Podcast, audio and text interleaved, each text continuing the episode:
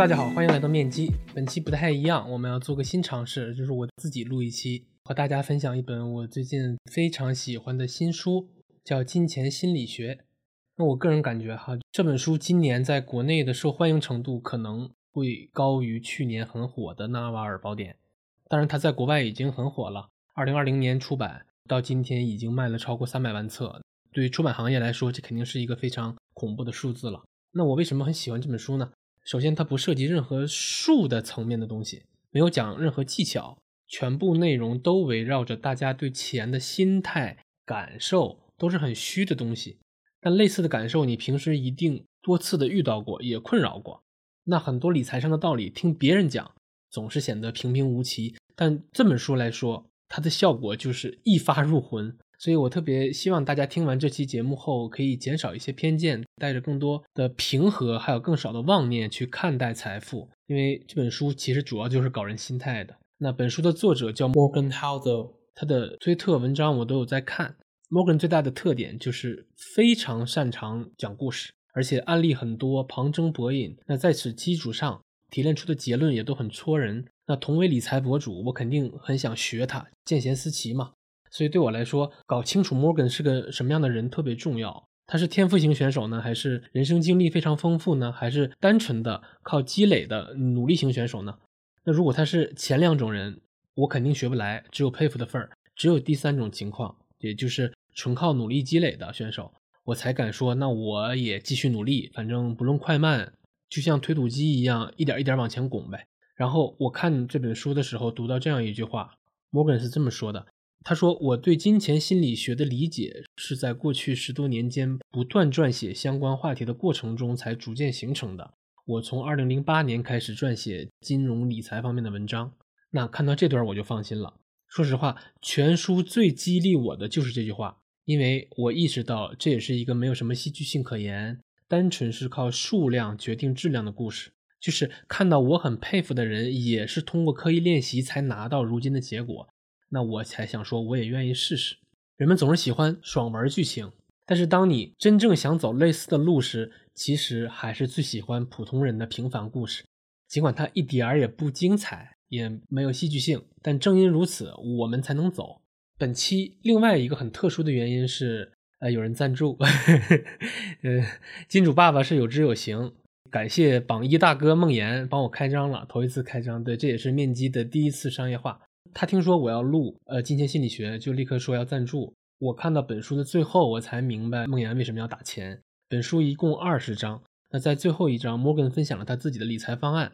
这份方案非常简单，每个人都可以参考。虽然简单，但是它有非常完备的市场观，还有投资观来做支撑。那说实话，其实本书很大程度上也是 Morgan 在介绍自己的市场观和投资观。这套方案和有知有行的长线账户不能说一模一样吧，但是高度类似的。那具体我会在第二十章的部分详细给大家解释。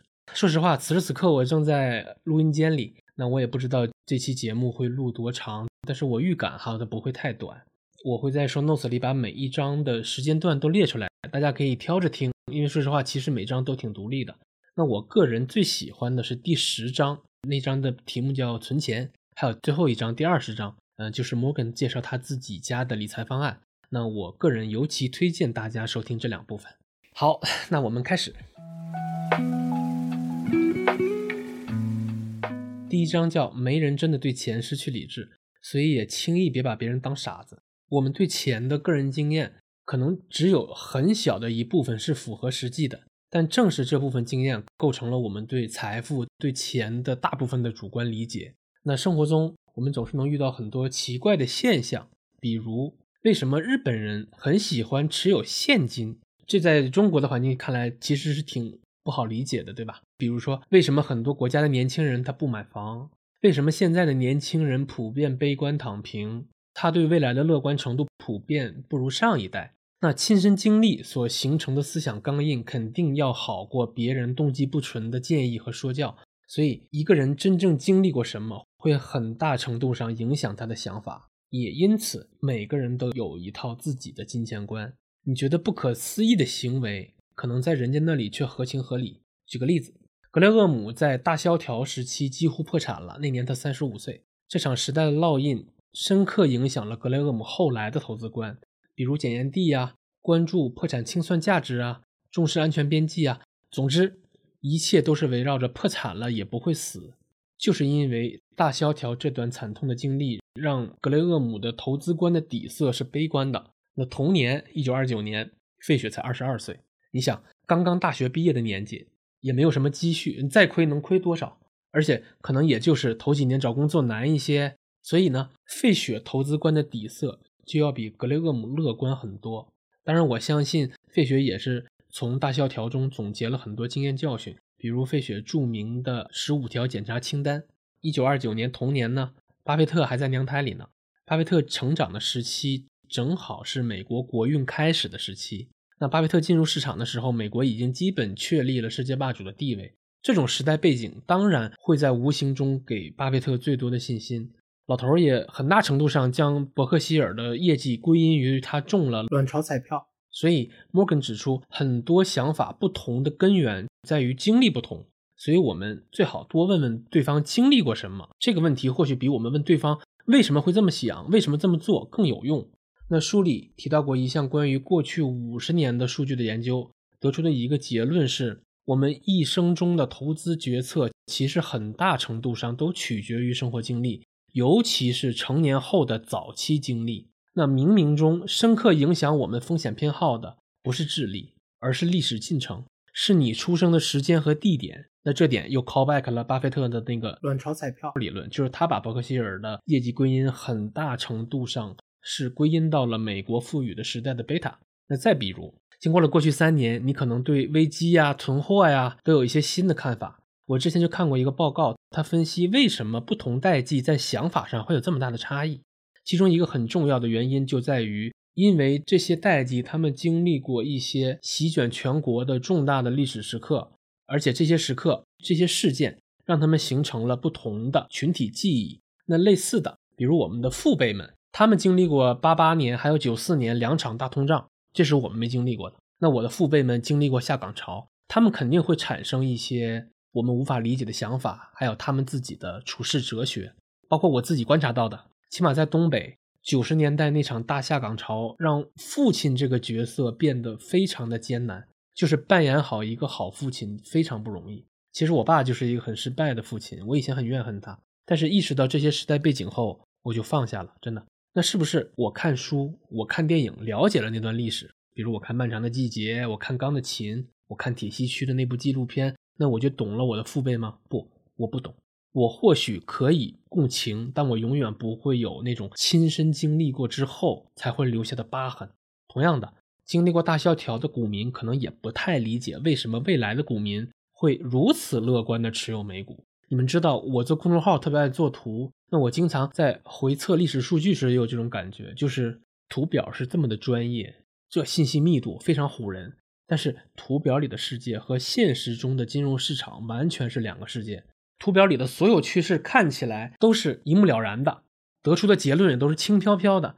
但是在现实世界里面，你向前看，永远是一片混沌，永远要面对未知。哪怕你能感受到一些所谓的模糊的正确，真的都已经谢天谢地了。至于那些券商研报啊，我也经常阅读券商研报这类文本，就是人们想精确的跟踪边际变化呀，用各种数据、用各种模型量化出来的那个未来。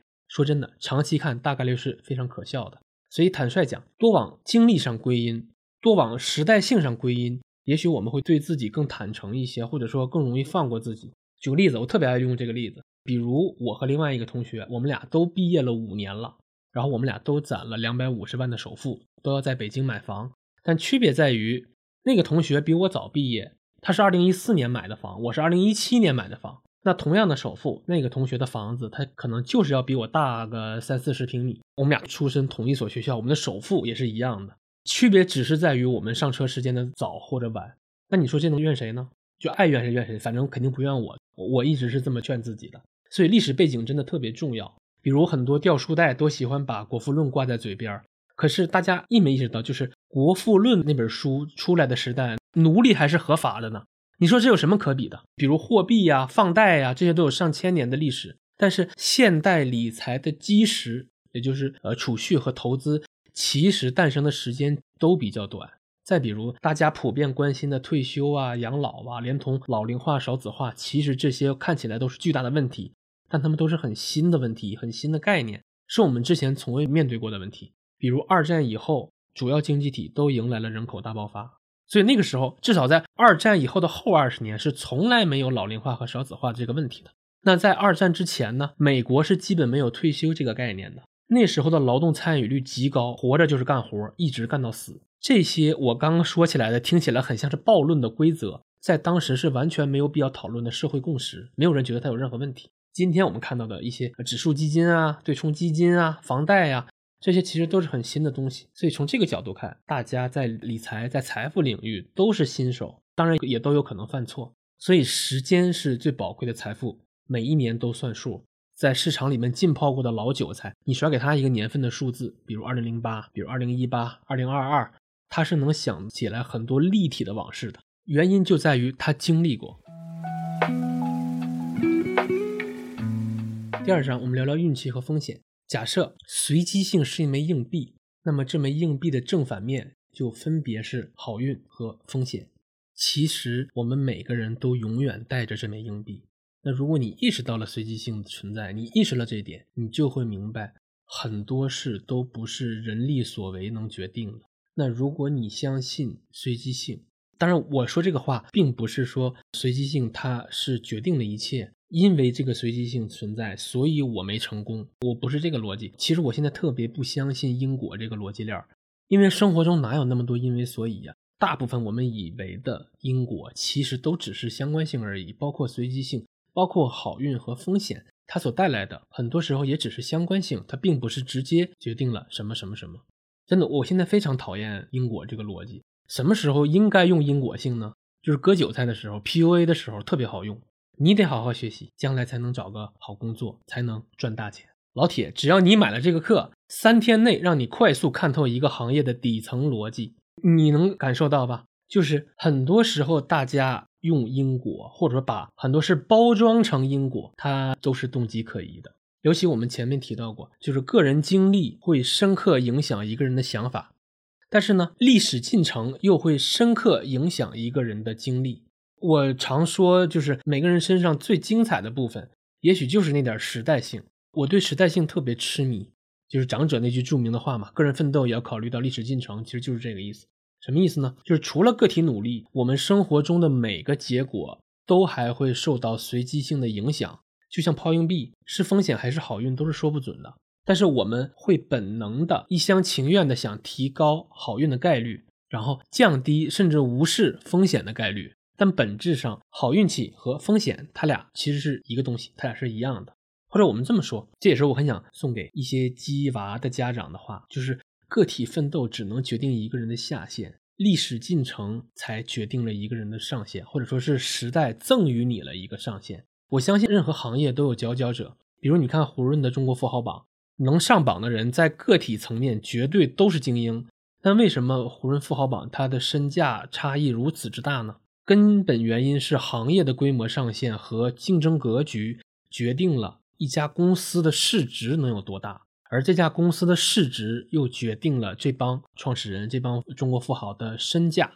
但是，你能把这个身价的差距归因到个体能力和格局上吗？那肯定不合理，对吧？而且，时代性最有意思或者说最好的地方在于，即便是福润中国富豪榜，不也是每隔几年就城头变换大王旗吗？所以，如果能识别成功和失败，这里面包含了多少随机性的成分，也许我们就能不那么的结果导向。看待随机性还有一点特别重要，就是我们得意识到概率的分布和概率的顺序无关。这句话有点绕啊，我举个例子，就是如果我们玩一个游戏，那我们提前知道了这场游戏的胜率有百分之八十，也就是说，只要你玩的次数足够多，那结果一定会不断逼近那个百分之八十的胜率。但你说我刚玩了两把全都输了，不好意思，这也非常合情合理，因为此时主导你的是顺序而不是分布。也许你后面再玩几把就会连续赢，但是前面两把你就是输了，这就是运气差，你就是拿到了那枚风险那面的硬币，尽管你的胜率有百分之八十。那么反过来，假设我玩一场游戏，我不知道它的胜率有多少，我上来先玩两把，然后全输了，那现在我让你预测这场游戏的胜率是多少，你会给一个很高的数字吗？大概率是不会的，对吧？尽管真相是这场游戏的胜率足有百分之八十，但是你给出的答案可能会很低。那是你给出的这个答案错了吗？你也没错，你给出的答案低是对的，是非常科学的。因为我玩了两把都输了，所以我给他的判定是这场游戏的胜率非常低。我们管这套逻辑叫贝叶斯思维，它是一种实证主义的思路。就只要我没有看到样本，我就当它不存在。再说一次，只要我没看到样本，我就当它不存在。反之，如果我看到了一个起决定性作用的样本，那我绝对不会否定那个样本，我应该否定自己之前的想法。因为这个样本证实了我之前的想法是错的，这就是贝叶斯思维。那它其实就是我们平时所说的实事求是。我改变我自己的想法，是因为我看到了那个样本。那如果我没有看到那个样本，我也不会改变我自己的想法。这个就是实事求是。所以，如果大家你想去做分析，尤其是商业分析，最重要的是去找那些样本，或者说我们应该去找那些事实。给事实最高的置信度，而不是盲目相信某某大佬的观点。因为我们前面提到了，大佬很有可能包装出一个简单的因果性，然后开始潜移默化的 PUA 我们。其实这套做法非常的反直觉，因为现实中我们会不自觉的习惯于相信，比如大佬就是牛逼，大佬放个屁我闻闻，嗯，是香的。此时我们脑子里边根本不在意事实，我们脑子里面全都是幕墙。所以想说什么呢？就是如果你相信随机性，你就会本能的去质疑那些因果。再举个例子，我们上一章不是提到了格雷厄姆非常注重安全边际，并以此开创了价值投资这个流派嘛？那黑色幽默的来了，格雷厄姆最赚钱的一笔投资，他投了一家叫 Geico 的保险公司。这家保险公司目前是伯克希尔的核心资产。那格雷厄姆亲口承认，他对 Geico 的这笔投资几乎违背了他开创价值投资流派的所有原则，因为本质上投资 Geico 是风险投资，是 VC，它跟价值投资没有半毛钱关系。但这就是价值投资鼻祖赚钱最多的一次击球。我这里当然不是说价值投资不对哈，而是希望大家意识到随机性的力量。就命运有时候就是这么捉弄人，就是这么有趣。你永远不知道下一块巧克力到底是什么味儿的，也许它就是屎味儿的呢，那就是你运气不好了。所以不是所有成功都因为卷，也不是所有失败都因为游手好闲。那么我又要问了，我们平时最喜欢的所谓的最优解，这个最优解里边又有多少运气的成分呢？又有多少时代性的成分呢？你会相信最优解永远是最优的吗？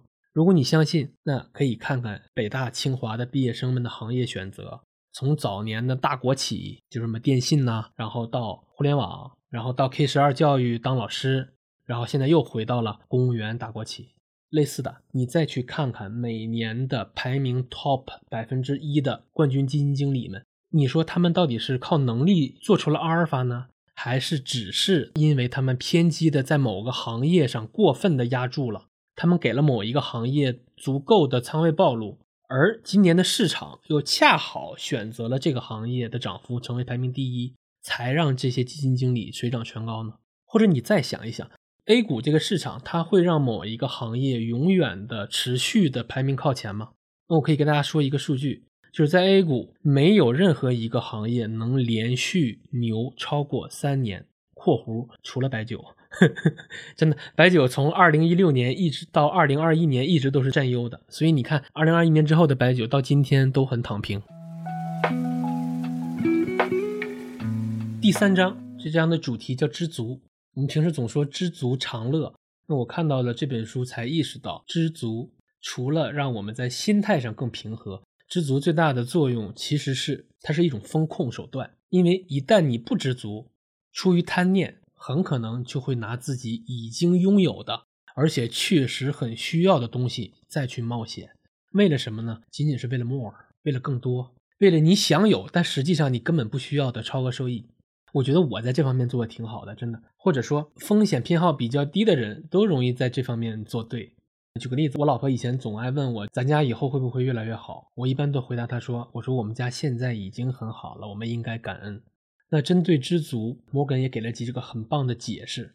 比如说，最难的理财技巧就是知道适可而止，因为你想要更多，本质上其实是多巴胺在作祟。这种神经递质想要的从来不是某个数字，多巴胺想要的仅仅就是 more，是上升的斜率，而且是不断上升的斜率。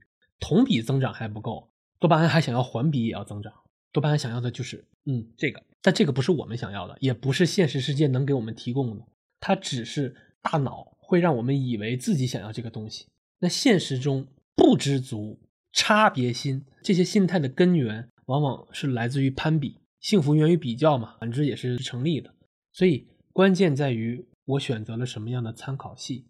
我举个例子，特别有意思，就是我在有知有行 APP 里看到的一个用户的发言，这可能是我今年最喜欢的故事之一。那当时我们在 APP 里讨论的主题叫“你最后悔的一笔投资是什么”。那这个用户说他最后悔的是抄底未来，就是那家新能源汽车，因为他当初买未来的时候大概是三块五的成本买入的，然后呢他六块多钱就卖掉了。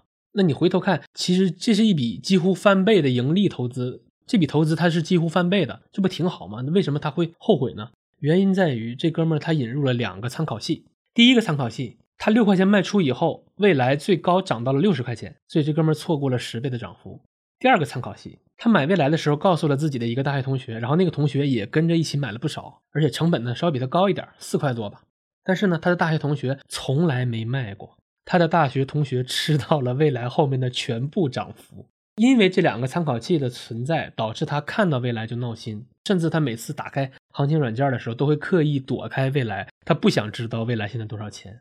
那我们给这个故事补上一个更加戏剧性的结尾。后来的剧情大概很多人也知道，就是二零二二年嘛，未来遭遇了中概股的风波，还有美联储的加息，再加上他自己摊子铺的很大，产能爬坡也不够，所以未来今天的股价大概是七块钱左右。而且他那位大学同学至今也还没有卖出，所以这两位最后在未来这只股票上的绝对收益的涨幅其实是差不多的。但是呢，第一个哥们儿这个主人公，他持有的时间不长就卖了，所以他的年化收益是远远高于他的那个大学同学的。我真特别喜欢这个例子，因为是个人就有差别心，所以攀比是无处不在的。那更搞笑的来了，就是我们总是非常善于发现比自己有钱的人。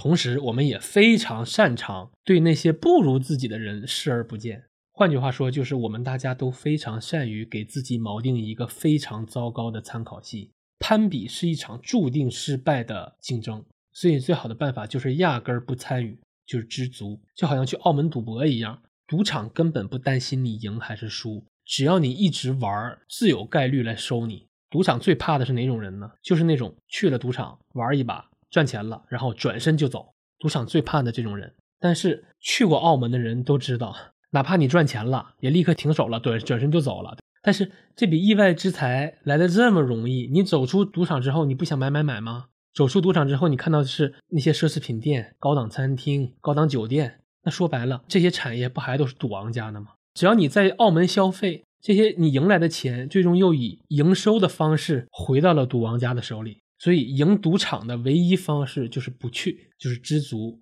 知足就意味着我意识到了，我现在有的是足够的，我已经有很多了。所以很多事儿根本不值得我去冒险，因为它的潜在收益尽管看起来很大，但是知足就意味着我意识到足够多了，我意识到我 enough 了，我足够了。所以很多事儿才不值得我去冒险，哪怕那个事儿它的潜在收益看起来很大。但它都不值得，我也不会去冒那个险，因为我知道我自己是 enough。过满则溢，周期永存。很多股民都喜欢把长期主义挂在嘴边，总想着一直涨。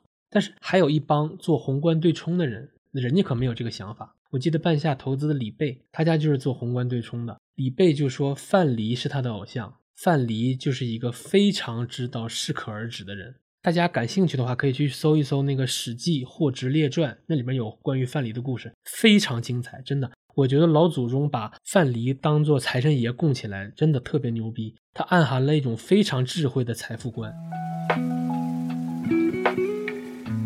第四章叫“复利之谜”。本章最大的洞察就是一件事儿。本章给出了一个非常巨大的事实，就是。巴菲特今天拥有的金融资产大概八百四十五亿左右，那其中八百四十二亿都是巴菲特五十岁以后赚到的，那在其中有八百一十五亿是巴菲特在六十五岁以后赚到的。就这个洞察特别有趣。巴菲特百分之九十的身价都是在他六十五岁以后赚到。更好玩的来了，我们上一章不是讲了知足吗？巴菲特就是一个最典型的不知足的典型案例。就是这老头从十岁开始就把投资当成了自己一生的事业。巴菲特在三十岁时大概拥有一百万的身价，放到今天，这个一百万等价到今天大概是九百三十万美元，也就是六千多万人民币。你想想啊，二十多岁正是探索世界。寻找热爱，拥抱消费主义，这些才是这个年纪最主流干的事儿。但是这些都和巴菲特无关。然后，巴菲特在三十岁的时候就已经彻底财务自由了，但是他还是在吭哧吭哧的啃研报、电缆那些公司。那你六十岁、六十五岁，你总该退休了吧，安享晚年了吧？那这老头又不知疲倦的又干了三十年，然后赚了八百一十五亿美元。我再讲个笑话，朋友们，就想想我们平时所说的那个。养老投资、养老储蓄，我们看待这些事儿的时候，其实，在心里面默认，我们投资的九期的终点，可能也就是看到六七十岁而已。但是你想想，巴菲特把他的九期拉长了多久？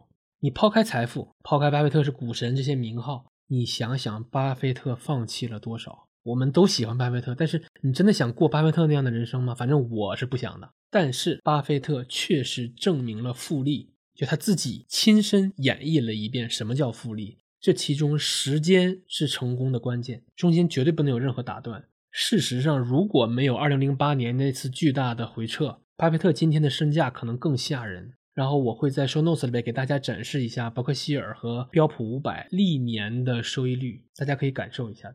其实复利最反人性的两个点，第一，它绝对不能有中断；第二，它是非线性的。也就是说，复利是一种凹曲线。它的威力主要在远期，但远期恰恰是人性的耐心覆盖不到也无法想象的地方。所以这事儿真的没有大家想象那么简单。就是我看到太多的人嘴上都说想学巴菲特，但与此同时，我也见过太多的读者，你让他往他自己的个人养老金账户里边每年存一万二，然后锁可能二三十年到退休了才能拿出来，他都会犹豫。尽管锁二三十年恰恰是保证你复利的最核心的要素之一。但是他不想去那么干。我们大多数人听到巴菲特想到的都是价值投资啊、贪婪恐惧啊、绝对不要亏损啊等等。但是如果你能从九七的角度、从现金流的角度去切入去看待，还有这老头为了这些事儿付出了多少代价，或许能够更好的理解巴菲特，更好的理解什么叫复利，什么叫价值投资。第五章，本章主要讨论了有钱了以后怎么办。这个也挺有意思的，我觉得这是一个非常棒的视角，就是我们都想赚到某个数，我就发财了，财务自由了。那其实这是一个事件，比如我赚到两千万，这是一个事件。但我接下来就得问一句，然后呢？我得让这个数保值增值吧，我得让这个数持续的释放现金流来支撑我躺平过日子。所以发财了，这是一个事件，但发财以后如何守财，这是一个过程。发财和守财这两者是完全不同的两件事儿。发财，我们需要的是冒险的精神、乐观的心态、放手一搏的勇气，还有好运气。但守财不是这样的。守财，我们需要保持节俭，我们需要保持谦逊，保持敬畏。那我们要清楚，这些财富来得快，去的也快。承认自己的财富当中有相当一部分是来源于运气。所以，过去的成功很可能是没办法复制的。所以你会发现，发财所需要的重点和守财所需要的技能还有价值观，它甚至是冲突的。发财是一种正面清单的思维，守财需要一种负面清单的思维。我们在面基的上一期，呃，第十三期，就是望月投资的南天老师提过一个很棒的问题，我直接把他的问题再给大家听一遍。老八从来不做什么，这话很有意思吧？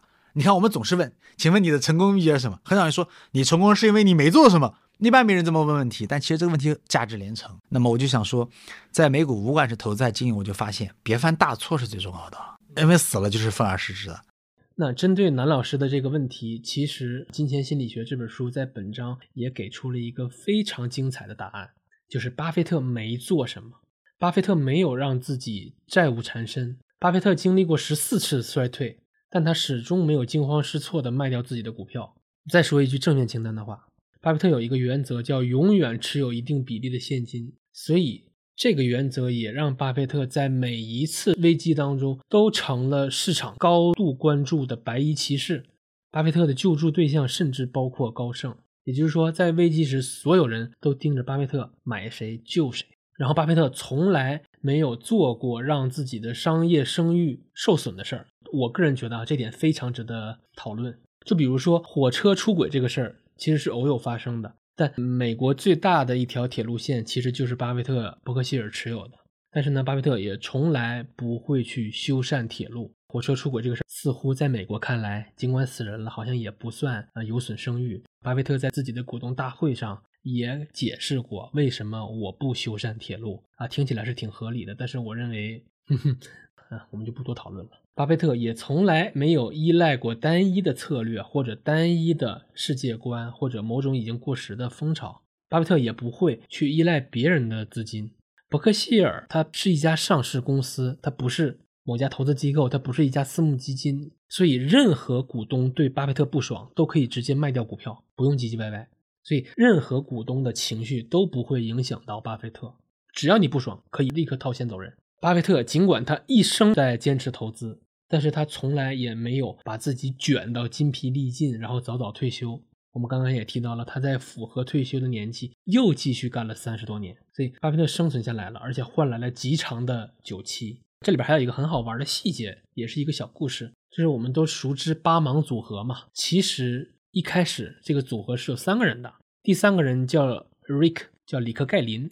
这个里克呢，这个 Rick 呢，他在一九七三年到一九七四年的经济衰退中，他加杠杆投资了。但是呢，这期间股市跌了百分之七十，所以为了补那个保证金，瑞克把自己手里的伯克希尔的股票以不到四十美元的价格全部都卖给了巴菲特。从此以后呢，这个瑞克就逐渐退出了三人组。我查了一下，就是瑞克卖股票那两年，伯克希尔的股价大概在七十二到九十五美元之间波动。但是呢，瑞克把他的股票以不到四十美元的价格全部甩掉了。今天一股 BRK A 份额的股票，它的价格是五十一万美元。然后巴菲特其实公开评价过这件事儿，他说瑞克太心急了。我和芒格一直都知道我们会变得非常有钱，但是我们不着急。另外一个例子也是 A 股股民耳熟能详的股票大作手利弗摩尔，他当年在失去一切后反思过，他说。有时候我会觉得，对于一个投资者来说，为了避免心态膨胀，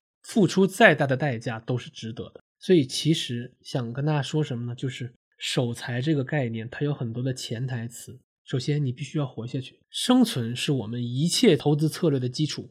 那类似的，理财的第一要义也是控制风险，然后才去谈收益率那些东西。所以，没有任何收益值得我们冒失去一切的风险。其实是这样的，就哪怕我们的股票账户清零了，我觉得都可以接受，因为股票账户它不是你所有的财富，对吗？但是如果你要赌上家庭的大部分财富，比如我需要加杠杆买房去博上涨，然后我要背上大量负债，这些行为是有可能让我们失去一切的。所以，任何负债的行为都要谨慎，而且还要精确的计算。同时，买房看起来也只是一个事件。但如果你贷款了，还月供却是一个漫长的过程。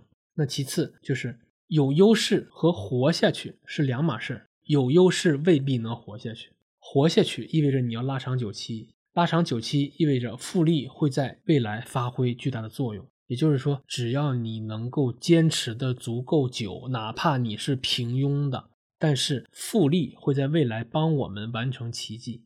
守财需要长期规划。比如说，我规划我自己的未来的养老投资，但是长期规划或者说拉长久期，就意味着我们一定会遭受各种各样的随机性。所以，哪怕我今天的养老规划在当下看起来再完美、再可执行，这个完美的养老方案也可能会被随机性彻底毁掉。所以，一个好的规划并不在于它多完美，而是一个好的长期规划。它能对各种意外做出预案，留出富裕。其实关于规划这点，我还挺想好好唠唠的。因为去年十一月份，个人养老金账户不是推出了吗？那对于一个理财博主来说，对我来说，这是一个必须写的选题，也是必须参与的实验。对我来说，不管结果如何，这每年的一万二就是往那个个人养老金账户里边投资的上限嘛。这一万二我都投定了，因为我必须把它实证出来给大家看。那也借着这个契机，我也开始思考自己的养老规划。我今年三十二岁，那我们这代人如果能六十五岁退休，其实就已经谢天谢地了。所以我自己的养老规划得规划三十多年，我得合理想象三十年的未来。但是我回顾过去五年，也就是二零一八年到今天，朋友们，我坦率说一句，全是意外，全是意外。我根本没想到自己能辞职出来当一个个体户，然后出来以后，如果按照二零一八年我那个时候的速度线性外推。我今天应该已经是一个大号了，但是事实上并没有。那甚至连微信公众号变成了一个非常小众的东西了，刷短视频才是当今的显学。当然，未来如何我们也不知道。那我也根本不能想到我能留在北京，我也想不到我爸会因为精神问题住院，我也想不到一八年还有二零二二年我会经历两次熊市，我也想不到这期间还有三年的口罩。我也想不到我会做播客，真的回顾过去，百分之九十九的日子都非常的平平无奇，但是它连在一起，真的全是意外。所以你们能理解这里面的搞笑之处了吧？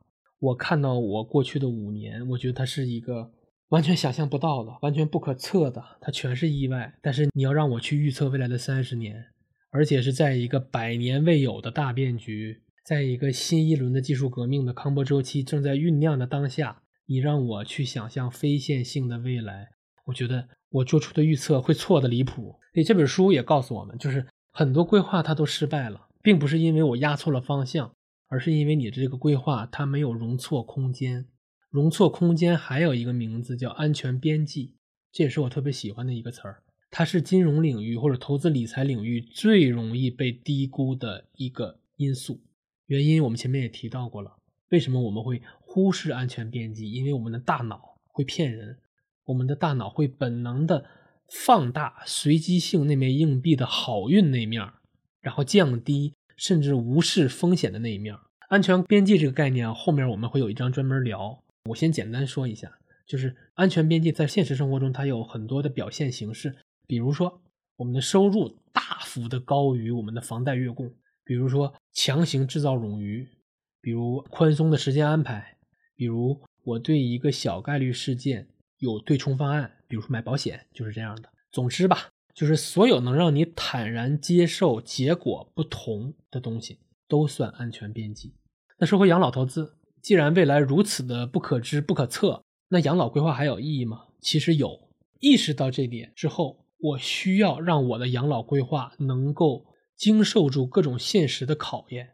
我当然可以把我所有的养老本金全部放到长期的预期收益率最高的股市里边，而且只要中国经济平稳发展，只要未来没有像一九二九年或者二零零八年的大萧条，只要我足够分散，当我老的时候我就会很有钱。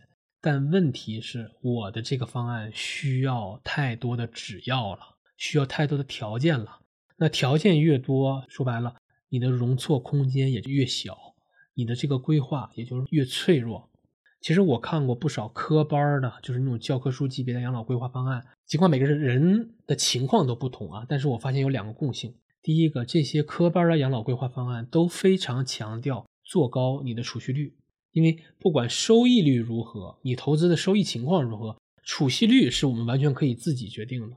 就关于这点，我也做过一个测算。比如说啊，对养老组合而言，是高收益。更重要呢，还是高储蓄率更重要呢？就我这个测算，我也给大家放到 so notes 里了。就我就直接说结论了哈，就只要储蓄率能高一些，投资回报率只是锦上添花。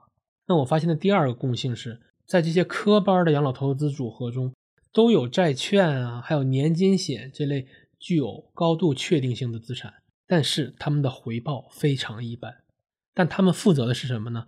他们负责的是不管我未来遭遇了什么样的。情况，这些回报率很低的资产，它都能提供一个保底的、具有高度确定性的现金流。你老了以后，你是靠现金流过日子。再强调一遍，对长期规划而言，能经受住各种随机性的考验，远比一个看似能实现最优解的方案要重要。那最后，我们说回守财，守财还意味着始终对终点保持乐观，而且我接受。并且时刻提防走向终点这个过程中是充满各种挫折的，也就是前景是光明的，但过程是曲折的。Morgan 统计了美国一百七十年的发展史，那放到对数坐标来看，这条 GDP 或者这条人均 GDP，它是一条稳定向上的线，增长的非常漂亮。但是如果我们回顾这其中的历史，我们可以看到，这期间经历了九次战争，死了一百超过一百三十万人，那死于流感和新冠的人就更多了。这期间呢，还有百分之九十九点九的企业最终都是破产的。然后有三十三次经济衰退，这三十三次经济衰退一共持续了超过四十八年，没有人成功预测过其中哪怕一次。然后这期间呢，股票指就是标普五百指数，它股指跌幅超过百分之十，发生了一百零二次；股指长期跌掉了三分之一以上，至少发生了十二次；通胀率超过百分之七的年份有二十一年，就是这其中充满了挫折，充满了崩溃论。但是。如果我们从回测的视角，我们只看这个图片，看图表里的这个结果，它就是一条很稳定的斜率向上的曲线。所以，悲观者总是有各种合理而且正确的理由去看空，但是乐观的人只能依靠几个最核心的原则，在这个市场上坚持下来。第六章，本章的标题叫“尾部的胜利”。什么意思呢？本章就是在介绍一个不太被大家察觉，但是它的影响极其惊人的规律。Morgan 管这个规律叫 “tails drive everything”。你注意它的用词是 “drive”，你感受一下，什么意思呢？就是它其实在说的就是非常极致的马太效应。我可以用大量的例子来让大家感受什么叫马太效应。比如，今年标普五百指数的涨幅主要有二十家。呃，与 AI 相关的公司贡献。那如果你把这二十家公司剔除的话，剩下四百八十家公司，它贡献的涨幅几乎为零。那 J.P. Morgan 也统计过，一九八零年以来，罗素三千指数当中，就这三千家公司当中，有百分之四十的公司，它的股价都跌掉了超过百分之七十，而且到现在他们也没有能再恢复原来的股价。然后我在 Show Notes 里边。还放了一张我对创业板的它的成分股的回报率的统计，结论也是类似的，就是大部分创业板的成分股啥也不是，创业板的主要收益都来自于极少数的一小撮牛股。其实这种规律也说明了指数基金它的底层逻辑，就是绝大部分股票的一生都是平庸的。只有凤毛麟角的少数公司才能成为那些超级大牛股，他们的回报率非常的高，但是压中他们的概率非常的低。哪怕是巴菲特，他也在二零一三年的股东大会上坦言过，嗯，自己一共买了四百到五百只股票，但是收益的绝大部分都来自其中的十只股票。那如果把这十次最顶级的挥棒剔除掉，其实伯克希尔的收益非常平庸。指数基金也是类似的。那指数基金是怎么做的呢？它的思路就是尽可能的多压，尽可能的分散，然后世界会替我们选出牛股，那些牛股自己就会冒头的，因为长期来看，这些大牛股本质上都是巨大的差异，它自己就会长出来。其实，嗯，我们所谓的股权投资或者一级市场 VC 也是完全受这种极致的马太效应支配的行业。就有风投研究过，二零零四年到二零一四年这期间，大概一共有两点一万起股权投资。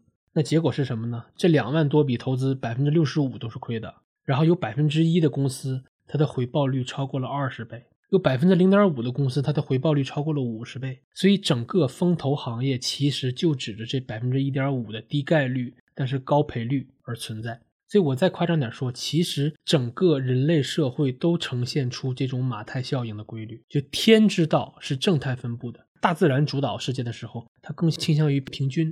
但是人之道它是密律分布的，就是人类主导的时候一定是集中再集中。其实意识到这个规律，也可以指导我们做事儿。就是那些非常重要的小概率事件，它的影响力极大，但是概率太低了。那那种小概率事件，如果你压中了，我们就管它叫成功；那如果你没压中，平时就管它叫失败。我们前面的例子也证明了，失败的概率太高了，失败平庸才是正常的。所以。如果你理解了这点，你就会意识到，失败它只是一种负反馈，或者说失败只是一种概率非常高的反馈而已。所以明白了这点，很多挫折呀，很多失败都可以坦然接受了。比如有人问你这次为什么失败了，你可以说哦，从概率上看，我下一次还会失败的。再比如如果你最近太顺了，总是成功，那正常人肯定会线性外推，就一定老子牛逼。但是如果你明白了这个规律，其实你应该感到恐惧，这怎么成功概率这么高呢？因为从概率上讲，我应该失败才对的。那再换个角度，如果我想去压那些小概率的重要的成功，我应该怎么做呢？我觉得第一，我应该放弃我能压中的预期，因为从概率上讲，我就是不太可能压中。第二，我们可以参考指数基金的精髓，就是多压便利。A 股有一句名言，就是离雷劈下来的时候，你得在场。什么意思？我记得梦岩他们做过一次回测，就是二零零三年到二零二二年这二十年间，四千八百多个交易日，如果错过了涨幅最大的三十个交易日，那沪深三百的年化回报是负的。我再说一遍，二十年四千八百个交易日，如果剔除掉涨幅最大的三十个交易日，你买沪深三百是亏的，就是这么夸张。所以，那我应该怎么才能压中这三十个涨幅最大的交易日呢？答案是不压，就长期持有。雷劈下来的时候，我得在场。所以有时候我甚至觉得啊，因为证监会规定那个啊，股票基金它的最低的持股仓位是百分之八十，我甚至觉得每一位主动型的股票基金经理都应该感谢这条规定。否则，大部分人的业绩都将惨不忍睹。你会看到一群专业人士亲身演示什么叫追涨杀跌。我写知识星球也有这个感觉，就是我从二零一八年十二月四号，那是我发的第一条帖子，到今天已经超过一千六百天了。然后我每天就五到十条的帖子这么写过来，我已经写了一点四万条帖子了。这个过程让我对一句话形成了非常深刻的思想钢印，就是。数量决定质量，真的，这就是一场漫长的刻意练习。比如我写公众号，我真的会担心，比如这篇写的好不好啊，阅读好不好啊？但是我写知识星球完全不是这个状态，我随手就写，想到啥写啥。有时候正在马桶上拉屎呢，如果想到了一个点子，我也会用语音转文字的方式去写下来。反正总能写出高质量的嘛，对吧？只要我写的足够多，所以想那么多干嘛呢？当然，我很想把我写知识星球的这种状态。复制到其他的事情上，以提高我成功的概率。但是很遗憾，朋友们，太难了，上瘾好难。第七章，本章的主题叫自由。这个世界有一个真相，就是选择都有代价。那财务自由能提供的最大的好处是什么呢？就是我们可以承受代价去做自己喜欢的事儿。不好意思啊，朋友们，我实在不想用“财务自由”这个词儿，但是。没办法，本章讨论的就是这个主题，就是每个人都有对幸福的定义。我自己对幸福的定义就是，幸福是一种变化的斜率。解释一下，我刚才拥有的东西和我现在拥有的东西这两种状态的差别，我管这个叫幸福。那在这个框架下，幸福的秘诀就是保持低预期，因为幸福等于现在减刚才。我让刚才变得足够小，幸福这个数字就容易被拉高。那 Morgan 他对幸福的定义是对生活的全面掌控感。他说这种感觉是幸福最大的公分母。什么意思？我可以在任何时间和自己喜欢的人做任何想做的事儿，而且不限制时间。这听起来很奢侈，对吧？但这就是财富能给我们最大的好处：对自己、对自己的时间有一种掌控。那摩根讲了个故事。就是他年轻的时候，他冲着光环去，所以他年轻时特别想去投行工作，纯粹是因为赚钱多啊。那上班第一天他就明白了，为什么投行的人收入这么高，因为这行他的工作时长和辛苦程度真的都远远超过了人类能承受的极限。你在投行能半夜回家，都是一种非常奢侈的事儿。那说到这儿，我就突然想起来，之前我和一个九二年的朋友聊天，他刚刚从那个字节离职。然后我就问他，我说你为什么那么好的公司赚的又这么多，为什么要走？他说他真的怕有钱赚，但没命花。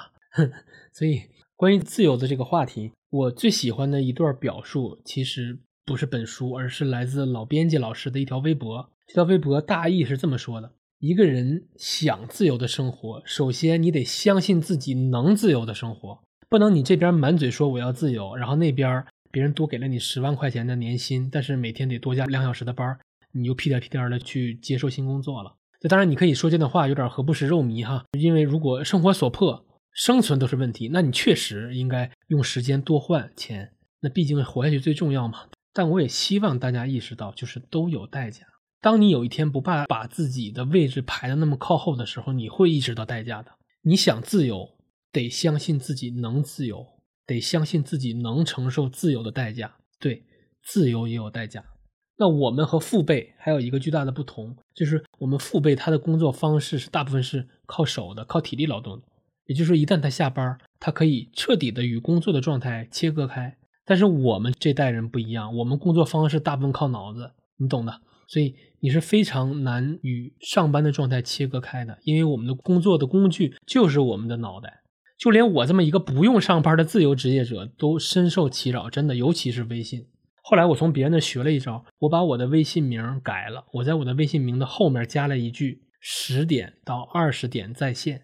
那你说其他时间我真的不看微信吗？不会，但是我可以心安理得的在十点和二十点以外的时间不回别人的微信，而且丝毫不会感到内疚或者不礼貌。就是我得让别人意识到哥是有边界的人，这招非常好使，我也推荐大家去试试，就是把自己的微信名改一下，然后用 Morgan 对幸福的定义就是。我们越能掌控自己的时间，就越容易幸福。摩根还嘱咐了三点，他说：拼命的赚钱，然后买自己想要的东西，这是第一件事儿；然后比自己身边的朋友更有钱，这是第二件事儿；第三件事是完全根据收入的高低去选择自己要从事哪个工作。这三件事都错的离谱。当然，很多人看了会有点不同意，不过没关系，我们交给时间。钱真的很重要，但是我希望大家意识到，时间也极其的重要。时间是我们每个人最重要的生产资料，我们得生产，然后销售，才能创造财富。但是你意没意识到，你生产也是需要时间的。如果我们能从时间的角度来衡量一个事儿，这里边我引用一下李笑来老师的框架。那李笑来老师又是一个很有争议的人哈，没关系。李笑来老师就说，如果我把时间作为一种新的度量衡。我用时间去评估一个事儿值不值，那有四个维度。第一个维度就是学习的维度，学习消耗了我多少时间；第二个是生产的维度，生产消耗了我多少时间；第三个是再生产的维度；最后是销售的维度。学习、生产、再生产、销售这四个环节需要消耗多少时间？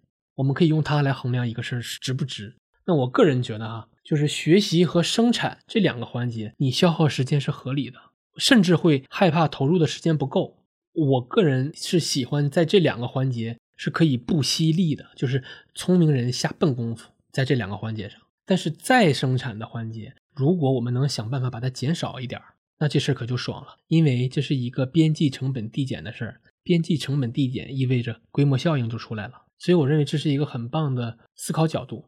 如果再生产的环节能省事儿、省时间，说明有规模效应；如果销售环节也能省事儿、省时间，那就说明挖到宝了。你不需要花时间去销售，说明什么？你可以躺着赚钱啊！所以李笑来说，大部分人以为时间是一条伸向未来的射线，但不是的。时间是伸向未来的管道。我可以通过自己的努力，想办法把这个管道的直径拓得宽一点，比如利用网络效应啊。把自己产品化呀，然后用杠杆啊这些手段，其实这些手段也就是《纳瓦尔宝典》这本书前半部分在说的，就是这些东西。那我个人还有一个小经验，就是如果我能在时间学习的环节上砸足够多的时间，那这么做其实可以减少再生产环节的时间。我打个比方哈，我每次学习我是得到了一个小点，看起来这些点是孤立的。但是当我积累的点越来越多，这些点慢慢会自然而然的连成一张网。那当我在调用这张网的时候，再生产的速度就非常快，就是那种信手拈来的感觉。所以我觉得那句著名的话就是“你必须非常努力才能看起来毫不费力”。它的理论基础就在于，如果你的学习时间足够多，那么你的再生产时间是边际递减。所以学习环节、生产环节不犀利，再生产环节才能更容易。第八章，本章的标题叫“豪车悖论”。Morgan 在这章讲了一段他以前当泊车小弟的故事。其实 Morgan 的经历还挺有趣的，很戏剧性，不是什么成功人士的模板。他很晚才上大学，就连这本畅销全球的《金钱心理学》，当初也被很多家出版社拒绝过。Morgan 当泊车小弟时，他就发现他见过太多豪车了，而且他总是盯着那些豪车看，但他从未注意过驾驶这些车的人是谁，他也不关心。但是呢，我们买豪车时一个很大的动力就是虚荣，我们以为别人看到我开豪车就会羡慕我。Morgan 从他自己的这段经历就意识到，实际上人们确实会羡慕，但是这种羡慕跳过了车主，大家只是把这些映射到了自己的欲望里罢了，从始至终都跟车主没什么关系。后来，Morgan 给自己的儿子写了封信。我们都知道，对下一代说的话一定是非常诚恳的。Morgan 说：“你会想要大房子，想要豪车，想要奢侈品，但其实这些并不是你真正想要的。你想要的是别人的尊重，别人的羡慕。但是奢侈品、贵重物品并不会让别人真的羡慕你，他们只是也想拥有而已。所以，我觉得这个小故事真的很能根除我们的虚荣心。”第九章叫“财富是你看不见的东西”。我们总是喜欢用看得到的东西作为标准来判断一个人是否有钱。比如说，哦，这位大哥带了绿水鬼，穿 Gucci，开路虎，他有钱。但是一个人的真实的财务状况绝对不是这些表面的东西，而是三张表，就是现金流量表、利润表，还有资产负债表。这三张表统计的是你每个月收入多少啊，支出多少啊，结余多少，有多少资产。有多少负债，有多少月供？但你想，正常人谁会把这些数字公开来啊？所以，一个人真正的财富是很难被看见的。当然，那些在支付宝和雪球上晒股票基金截图的人除外啊。我们都习惯以貌取人，但如果真的拼数字的话，你会感受到另外一种震撼。其实，大家向往的往往是那些财富的衍生品，比如精致的生活、高端的消费。但凡事都有代价。如果你想积累财富，那它的代价很可能就是必须放弃享受财富的衍生品，因为你想搞钱的话，那些生活方式对你而言就太奢侈了，也太浪费时间了。这很公平，财富的衍生品恰恰是积累财富的敌人，因为那种很 fancy 的生活就是会消耗财富。就像我们前面讲到的，发财和守财所需要的能力恰恰是矛盾的，就好像我们做运动是财富，运动完心安理得吃顿好的是财富的衍生品。但结果是什么呢？就是你运动完很容易不知不觉的就吃多了，靠运动消耗的那些卡路里全吃回来了。所以类似的，我是不太相信那些加点班吃点苦就矫情的人在搞钱上能有多拼。那同时也希望通过本章告诉大家，就是你不需要通过消费，还有那些很傻叉的高溢价的价值符号来确认自己有钱。你的账户、你的月供、你的现金流、你的空暇的闲余时间。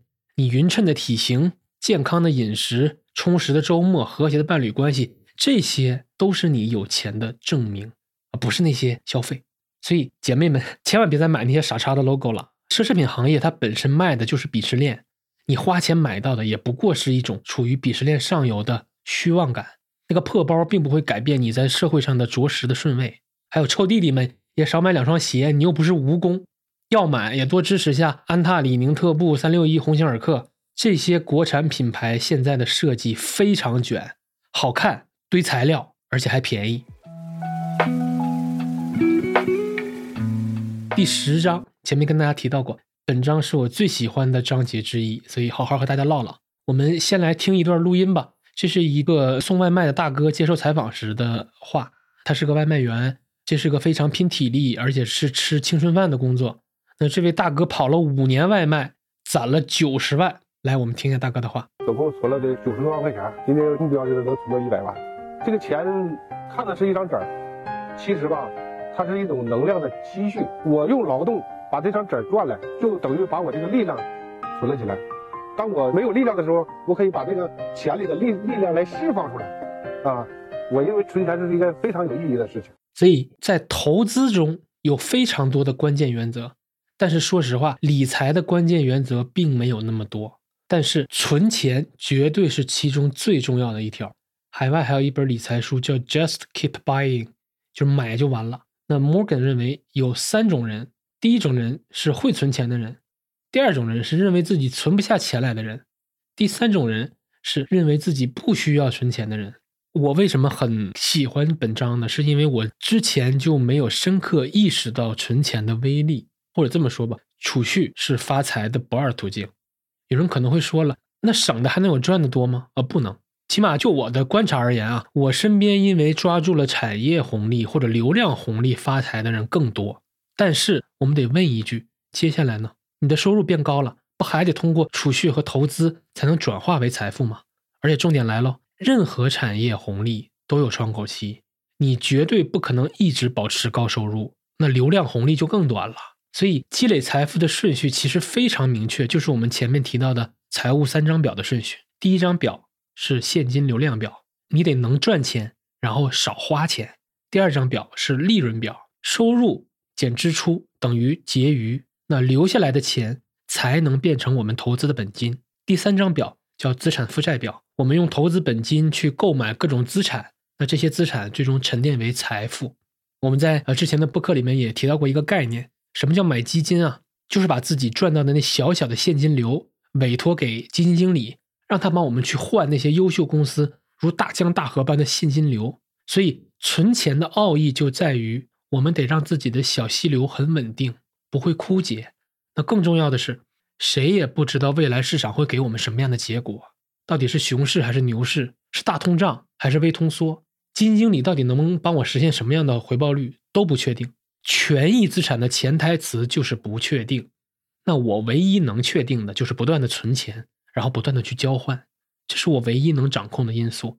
但幸运的是，存钱恰恰也是积累财富最关键的动作。假设我这个月存了一千块，下个月又存了一千块，那我的本金就已经翻倍喽。那如果我让基金经理来帮我实现本金翻倍，那可真的不知道需要用几年的时间。那我深刻意识到存钱的重要性，其实是在去年研究养老投资的时候。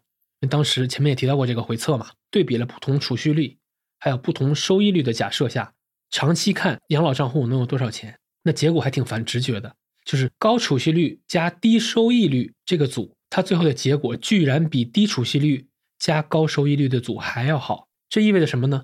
只要我一直存，使劲存，我就不用担心未来那些对我不友好的平行宇宙。我做面基这档播客，其实。非常想通过访谈基金经理，让大家感受到公募还有私募行业的内卷，从而意识到自己作为普通投资者其实是非常弱的。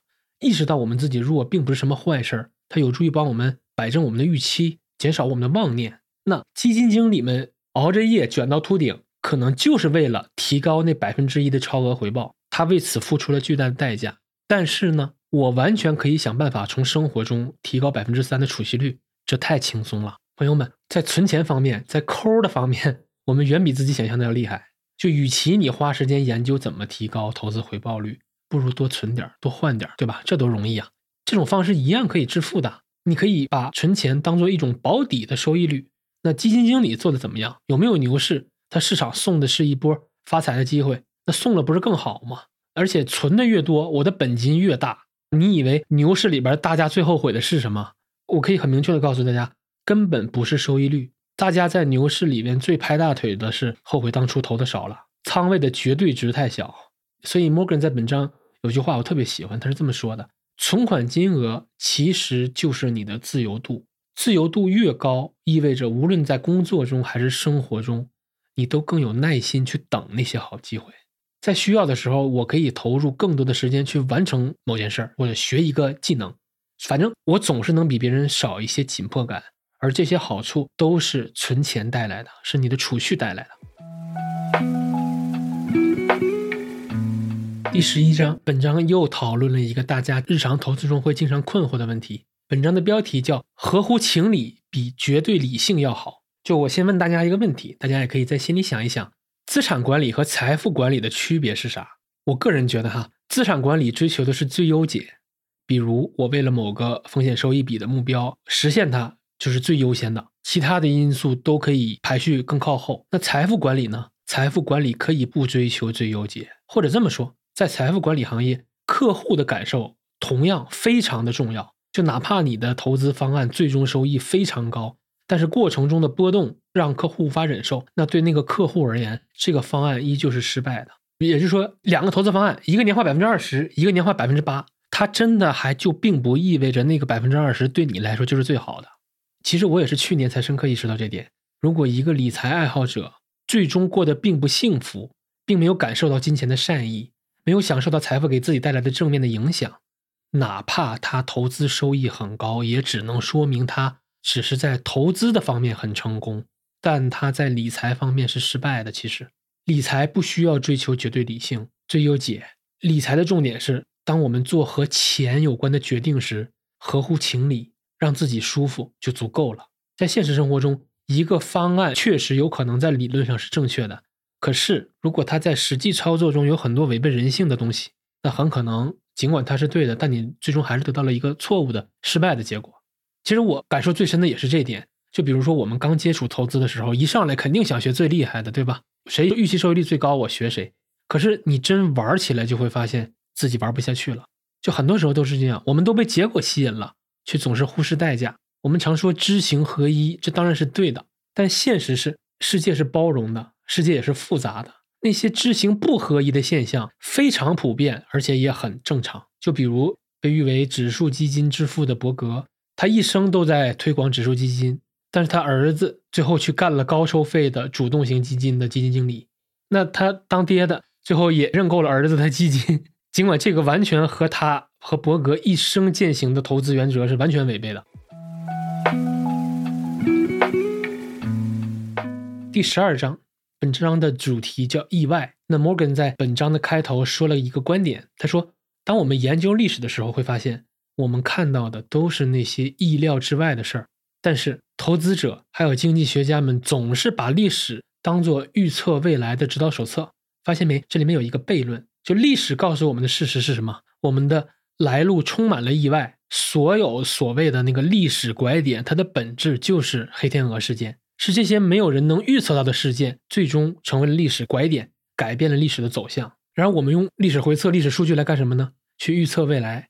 尽管事实已经告诉我们了，过程中全是意外，但是我们还是乐此不疲的去预测。当然了，我也看过另外一个金句哈，叫“历史学也是未来学”。这话你细品一下，好像也没啥毛病，对吧？就历史多少能提供一些粗略的指引，但它绝对给不出未来的路线图，比如周期。我们可以根据周期去做一些模糊的预测，比如我可以模糊的感受到，目前这个趋势这个事儿不可能一直这么持续下去，未来肯定会有拐点，但是那个拐点到底是什么时候，到底是因为什么事儿，没有人知道。还是我们前面说的那个话，就我自己平时写公众号的文章的时候，是很喜欢做回测、跑数据、做图，再根据图写一些内容。在这个过程中，我有个很明显的感受，就是图片里的世界，一切看起来都是那么的确定。但是现实里的世界，当我现在看到我自己的当下还有未来，都是一片混沌的。图里展示的那个来路是清晰可查的，但是现实中我们接下来要走的路，你根本不知道下个路口会把你引向哪个平行宇宙，一切都像在穿越迷雾。那投资的一个本质就是我当下根据有限的信息做出不完美的决策。正是这个特点，那些顶级聪明的人在投资的时候也会疑神疑鬼呀，会贪婪恐惧啊。所以，Morgan 还举了一个例子，非常有意思。Morgan 写《金钱心理学》这本书的时候是二零二零年，那时候美国为了刺激经济还处于零利率阶段。那 Morgan 说，很少有投资者对利率上升有心理准备，因为他们压根儿就没有经历过这种情况。美国最近一次利率持续上升还是四十年前，就是一九八零年那场大通胀嘛。所以摩根认为我们很难判断什么时候利率能像八十年代那样飙升。那后面的剧情大家都知道了。二一年美国通胀抬头，然后美联储没有重视。二二年终于重视了，结果已经来不及了。然后又叠加俄乌冲突，直接拉高了国际大宗商品的价格。然后美联储真的祭出了不亚于八十年代的加息，而且直接把美股带入到了熊市。那现在美国的联邦基准利率仍在高位运行，而且高利率时期风险更加不可测。所以本章也提醒我们，如果你在投资的时候对历史经验太过的刻舟求剑，用经验来指导投资，很容易遭遇两种风险。第一种就是黑天鹅真的不一定以什么方式暴击你，直接改变了历史进程，比如九幺幺事件、疫情、二战、苏联解体这些事儿都是无法预测的。那一般来说，所谓的黑天鹅事件都有三个特征：第一，非常罕见；第二，影响极其严重；第三，压根儿无法预测。那第二个风险，未来是非线性的嘛，所以环境变了，规律也就不起作用了。Morgan 在十几岁的时候第一次接触到了格雷厄姆写的《聪明的投资者》这本书。那本书中有很多公式，摩根很喜欢这些公式。他发现，当他开始套用公式的时候，真正有效的公式寥寥无几。因为摩根所处的是低利率时代，而格雷厄姆所处的是金本位以及后来的布雷顿森林时代，这两种时代是完全不同的。所以适用于格雷厄姆那个时代的公式，放到现在就是失效的。那其实格雷厄姆自己也意识到了这一点，所以聪明的投资者他是再版过几次的。所以每次再版的时候，格雷厄姆都会根据当时的最新情况、新环境去更新这些书中的公式。当然，这些修改最终在他一九七六年去世之后也就停止了。我用这个例子也是想提醒大家，就是我们投资理财圈在荐书的时候，前三本书必有聪明的投资者。但是我希望大家意识到，这本书中的很多公式或者说全部公式都已经过时了，所以大家看的时候也长个心眼儿。我觉得格雷厄姆这点还是配得上宗师称号的，因为起码人家是实事求是嘛。所以也希望大家能像格雷厄姆这样实事求是，根据新环境、新事实，勇敢的革自己的命。就尽管革自己的命意味着再看过去的自己蠢的要死，说的话都是错的，而且很没面子，但是对自己诚实总比自欺欺人吃老本要好。所以，如果你发现一个人的观点总是变，我也不太喜欢这样。但我觉得不妨包容一些，先别急着否定，就没准那个人他真的是在实事求是而已。第十三章标题叫“安全边际”，本章和我们刚刚讲的上一章是一脉相承的。上一章。其实说的就是世界观，世界充满了意外，未来不可知。那本章就是与之对应的方法论。所以，如果你打心底不认可未来不可知这个世界观，那么本章的方法论肯定也不会让你太感冒。那应对未来充满意外这种世界观的方法论是什么呢？就是永远要保证有一定的安全边际，或者说要有一定的容错空间，承认这是一个有概率主宰的世界，承认不确定性。承认随机性等所有未知的存在，因此我们必须强行制造一些冗余。比如此时此刻我面前就摆着三套录音设备，有点夸张，但是没办法，吃过亏。而且这期又是我极其重视的一期，所以唯有如此，我才能心安。就哪怕现在停电了，我都不怕，都没事儿，就是因为我创造了足够多的冗余。那我再举个例子，我平时公众号里边只要涉及到房贷还有月供的话题。我都会让大家去看一张我自己做的表格，那这份表格我也放到了 show notes 里，它能帮你理清两个关于买房最核心的数字。第一个数字是我能买得起多少钱的房子，要背多少钱的月供，我的收入减月供减所有生活必要开支以后，是否还有结余？这张表能帮你把这个事儿算出来。第二个数字就是这张表会提醒你，你始终都要留出来一笔钱作为安全边际。这笔钱大概可以覆盖六到十二个月的月供，加上生活的必要开支。为什么呢？因为它可以防止我遭遇失业呀、家人得重病啊等等意外，就起码我的财务上并不会受影响。那我特别喜欢 Morgan 在本章里边写的一句话，他说：“我自己存了很多的钱，但我根本不知道这些钱在未来有什么用。”就这句话非常缓解焦虑，因为我也有过就是那种想让每一分钱都收益最大化的阶段。有一种对低效率的恐惧，总想快快快。我现在终于非常清楚的意识到了，就是那个状态它就是不对的。我再举几个例子哈，就比如俞敏洪，二零二二年新东方砍掉了所有的 K 十二的业务，大量裁员，然后新东方的员工的离职补偿给的既合规又讲良心，这场分手很体面，课桌也都捐给了那些爱心学校，这个事儿是一度成为美谈。那为什么能如此从容呢？就是俞敏洪一直要求财务。时刻留出一笔闲钱，就是预防有哪天公司突然就不行了，可以给所有员工合理的补偿。那类似的，盖茨也有同样的操作，就是常备现金。微软一定要确保，哪怕有一天公司突然间现金流断了，还能支付得起一年的工资。再比如巴菲特，巴菲特的原则也是常备现金。我和南老师那期节目复盘过标普五百长期的历史走势，那在标普五百是长牛的嘛，但是。每隔几年就有一次股灾，啊，零一年啊，零八年呢，二零年、二二年啊，就每次股灾，巴菲特都有钱抄底，这些抄底又反过来弥补了当初现金仓位的那些低收益，因为现金仓位一定会降低收益的嘛。而且全市场都盯着巴菲特，基本上他救谁谁就活。那这些都是常备现金的案例，所以大佬都如此干了，我们普通人也不用觉得自己会那么特殊。还有，我一直有建议大家买保险嘛。那保险看起来是对冲各种意外风险，对吧？但其实你换个角度更有意思，保险其实它的作用是什么呢？是在降低我们家庭财富的波动率。给我解释一下，本来呢，家庭成员遭遇了重大疾病或者死亡，那我们为了救治他们，家庭财富肯定要遭受损失，对吧？也就是说，我们家庭财富的下限可能变得非常低。现实中我们也能看到大量那种因病返贫的案例。但是买了保险以后，因为有了保险对冲，它会把下限兜住，你肯定还是要承担一些损失了，但是这个幅度会非常有限。所以说买保险它就是把你家庭的财富的下限给拉高了。那代价是什么呢？代价就是你每年都要支付保费，你每年的收入都要拿出来百分之五的百分之十交给保险公司，而且这个钱很有可能就是浪费掉的。那以上案例都是最典型的所谓的安全边际的思维，就是我真心不相信会一切顺利，所以我必须为 bad luck 做未雨绸缪。那在和钱有关的事情上，大家其实都很容易忽视安全边际的重要性。我也非常理解很多人不重视这件事的心理了。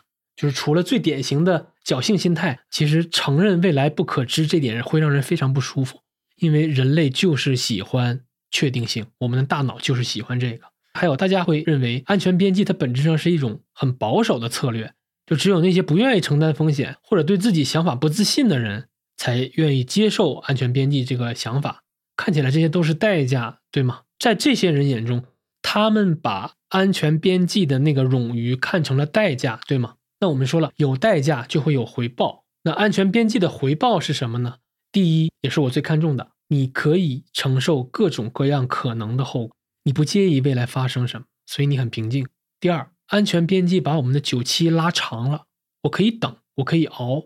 那你会觉得，就拉长就拉长呗，拉长算哪门子回报？那前面我们提到了，拉长它就能带来两个回报。这里我们就要 call back 一下，前面刚提过，成功是一个低概率事件，对吧？那既然成功不经常发生，那你可不就得熬吗？你得多玩，多接触大量的样本，我才能等到成功的那个样本。那第二就是，如果你做的是一件可积累的复利型的事业，那你就更需要时间了，因为复利需要的就是时间。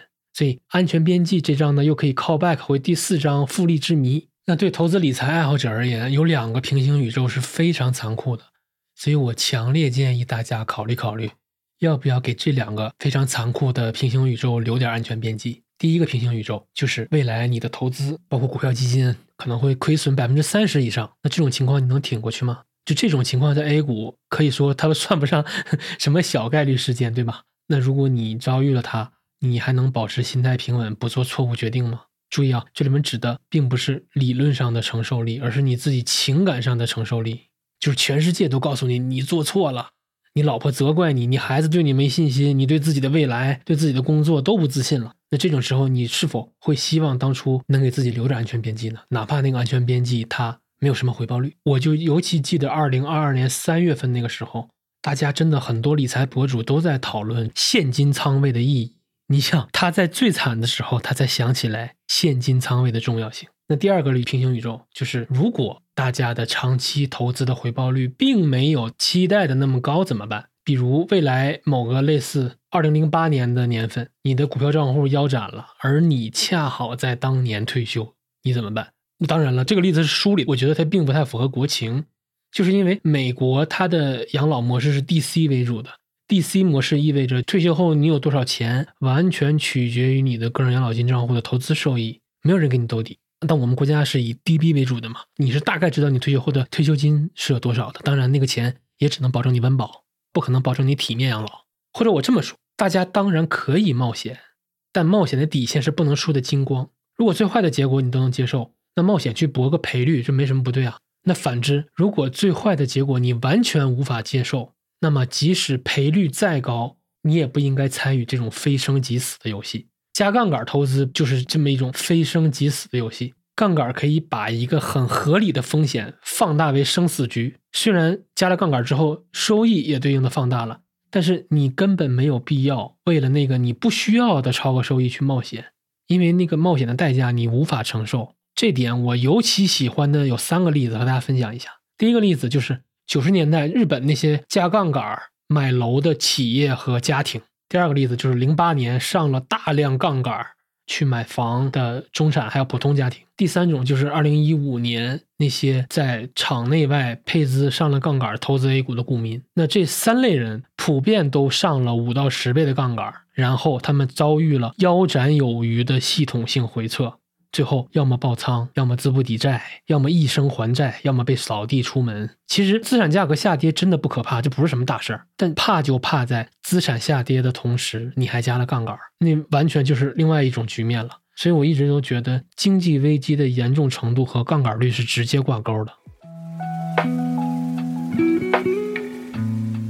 第十四章。人都是会变的。那最近几年，每次和有些日子没见的朋友们重聚，大家都会客套的问一问啊，你最近怎么样啊？我的答案总是很扫兴，我每次都说没什么变化。但真的就是这样，就是没什么变化，没有变好，也没有变坏。每天还是写知识星球，写稿子。当然肯定会有很多细微的变化了，但那些都不足挂齿。所以对我来说，这种状态已经持续了将近两千天了。我的知识星球也持续写了一千六百多天了，公众号也是。所以短期看没有变化，确实没什么新意。但是如果五年都没怎么变过，其实也挺难得的了。但你说我不想变化吗？其实我真的不太想变，因为现在做的这些事儿都是我自己喜欢的。但是我特别渴望想让环境变化一下，比如说离开北京去二线城市生活几年。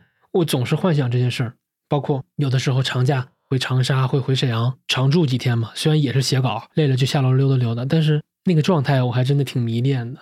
我现在比较满意的就是我自己是自洽的，我也不会把此时此刻的状态线性外推到以后。我真的是在静候随机性的降临，我也完全接受。那 Morgan 在本章提到一个观点，我特别受益。他说，无论你在工作生涯中的什么阶段，你都应该让自己别那么极端，应该让自己均衡一点。什么叫均衡？就是每年都有一定的结余，能够转化为储蓄。前面说过，储蓄的本质就是在积累自己的自由度，对吗？然后你每年都应该给自己留出一部分自由的、完全可以浪费的时间。你不应该在通勤上花太多的时间。你每年或者是每天都应该好好陪陪家人。那以上这些事儿雷打不动，每天都要做。默克人建议我们不能全身心的扑在工作上，然后放弃生活里的一切。原因很简单：如果未来你认为自己过去为之奋斗的工作并不值得。那你当初因为工作放弃的那些人呢？失去了对家人的陪伴啊啊，自己把自己搞那么累啊，这些东西都会让你更加的后悔。所以，均衡的本质是在降低沉没成本。什么叫沉没成本？就是过去的那些付出永远都无法收回。如果我的沉没成本太高，那我未来明明可以改变的，但是我却失去了这个权利，我成了过去自己的囚犯。就是因为我没办法去承受改变的代价，因为我过去的投入实在是太多了，那个沉没成本我 cover 不掉。本章其实还挺鸡汤的，他告诉我们什么呢？就如果你觉得自己变了，你就果断接受新的自己。人都是会变的。再举个例子，就是以前的我是可以为了买房子不断的委屈自己，不断的上杠杆。那现在的我也在为了所谓的自由、所谓的安全边际，我在努力的去杠杆，努力的提前还贷。我为此我是纠结过好一阵子的。但现在看来，我现在真心觉得这些都是合理的，哪怕提前还贷，它并不是数学意义上的最优解。那 Morgan 在买房子上也非常的特立独行，我在最后一章会具体讲到。说到这儿，我就想起来《闻香识女人》那部电影里边的经典台词，我就直接放原声吧。Now I have come to the crossroads in my life. I always knew what the right path was. Without exception, I knew, but I never took it. You know why? It was too damn hard. Now here's Charlie. He's come to the crossroads. He has chosen a path. It's the right path. It's a path made of principle.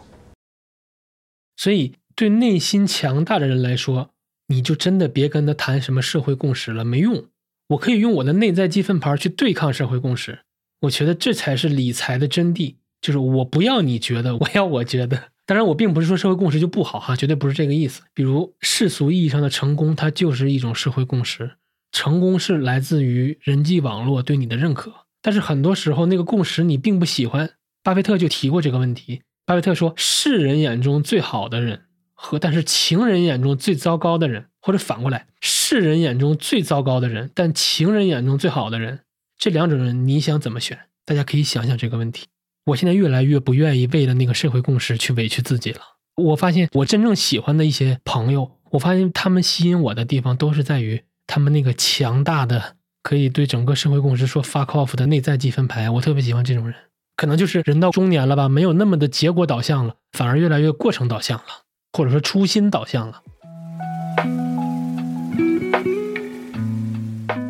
第十五章标题叫“没有免费的午餐”，其实本质上就是在说代价了，因为命运会在暗中标好价格。我觉得这也是很多人悲剧的根源，就是礼物回报在当下就是很显而易见的，但是那个代价，这个礼物的价格可能要很多年以后才能看清，最后悲催的发现自己根本负担不起那个代价。确实，很多代价确实我们只有事后才能看清。就比如承担波动，就是我们进入股市的代价。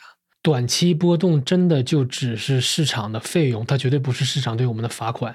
我为什么要承担短期波动呢？就是因为市场的回报它永远不是免费的，所以我们需要买票。波动就是那张票，那遭遇短期的巨大回撤，它就是长期持有的代价，对吗？那你耽误赚钱、耽误效率，就是你合规的代价。经营久期短，不知道什么时候就会被铁拳干死，这就是不合规的代价。短期内你靠比特币发了一笔快财，但是未来却遭遇了巨大的回撤，而且因为你在比特币上赚过快钱，所以再也看不起那些需要慢慢积累的正经行当，而且对曾经的那些快钱、那些超额收益念念不忘。那念念不忘必遭耳光，所以这些都是代价。我觉得这也算是一条非常重要的投资观吧，就是财富绝对不会青睐那些只问回报、不问代价、不愿付出的人。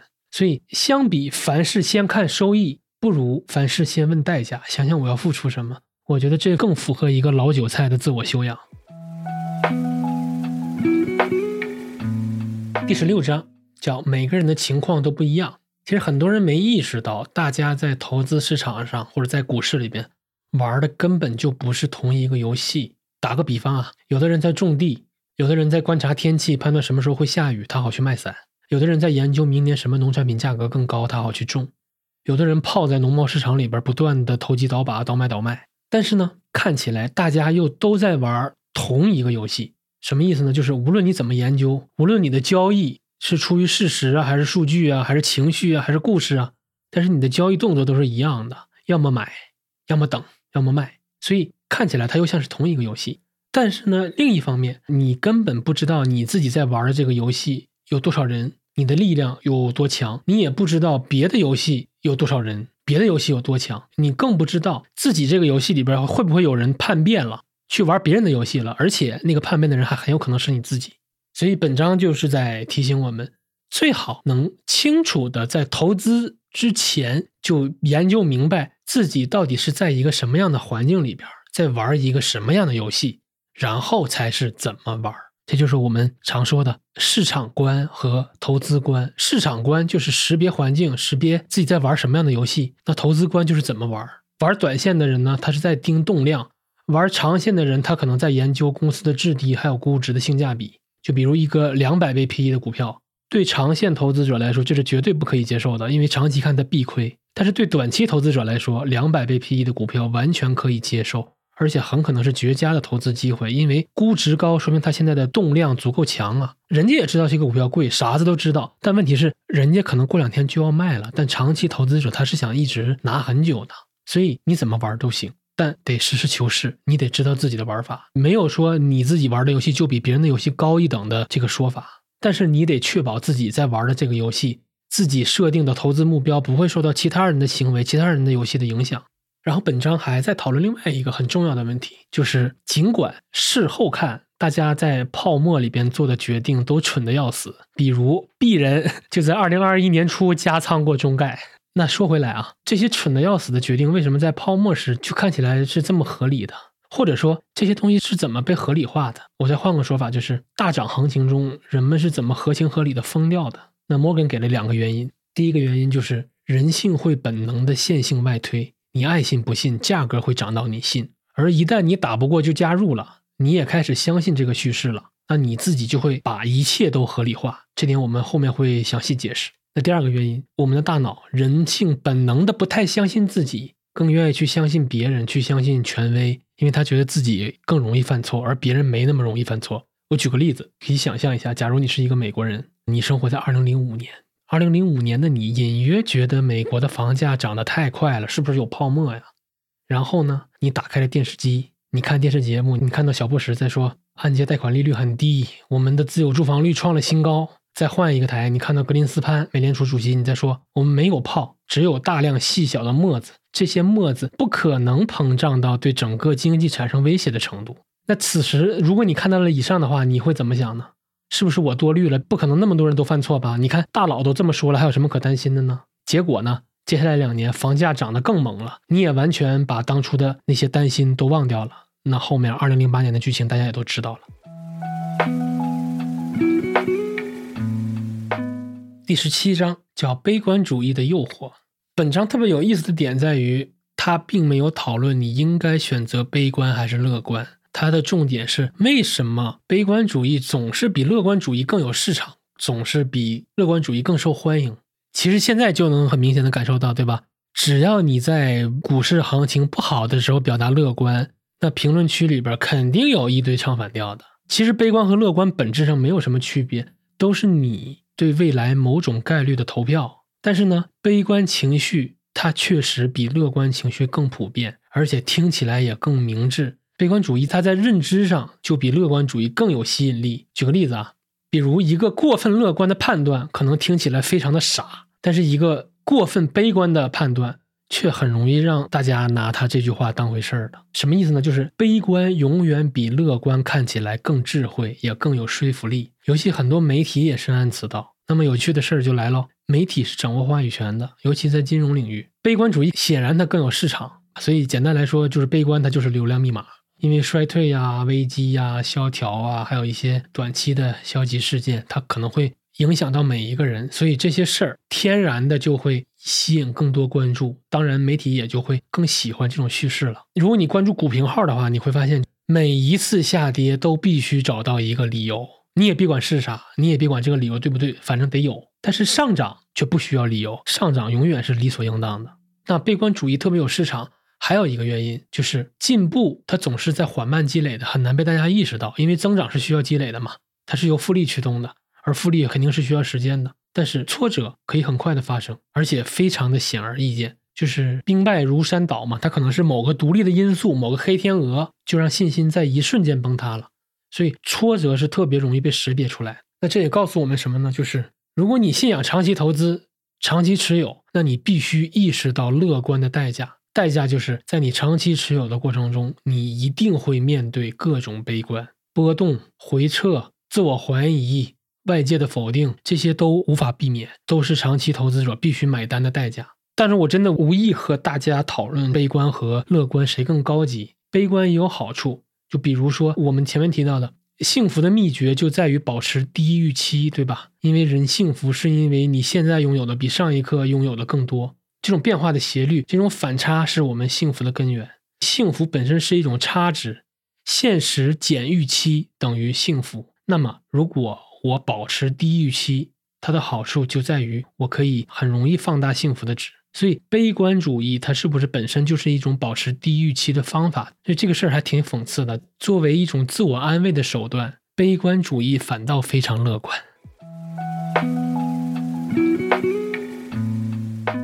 第十八章标题叫“当你开始相信”。其实本章讨论的就是人是怎么自己骗自己的。我很想借本章给大家介绍一个概念，叫最小阻力路径。什么意思呢？如果我想说服你，或者我想让你相信某个理念，其实是有套路的。人们常说“最是套路得人心”，这个所谓的套路就叫最小阻力路径。我随便举几个最小阻力路径的例子哈。第一个就是讲故事，讲故事这个方式，它的阻力就很小。第二个也是前面提到的，我可以把相关性包裹成因果性，然后用最短的逻辑链，用因为所以只要就这种逻辑链来割韭菜，来骗你，而且你很容易接受。那第三个最小阻力路径就是快速的商减，我可以把复杂的问题简单化，我强行总结一二三四，抖音上很常见的嘛，这个商业案例我复盘了啊，一共四个要点，建议先点赞收藏，就是这一类嘛。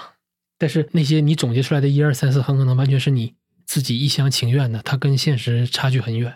那第四个最小阻力路径就是，我们都非常喜欢把自己的艰难决定外包给专家，外包给大 V，让别人决定自己的命运。那个王兴不有一个名言吗？人类为了避免思考，愿意做任何事儿。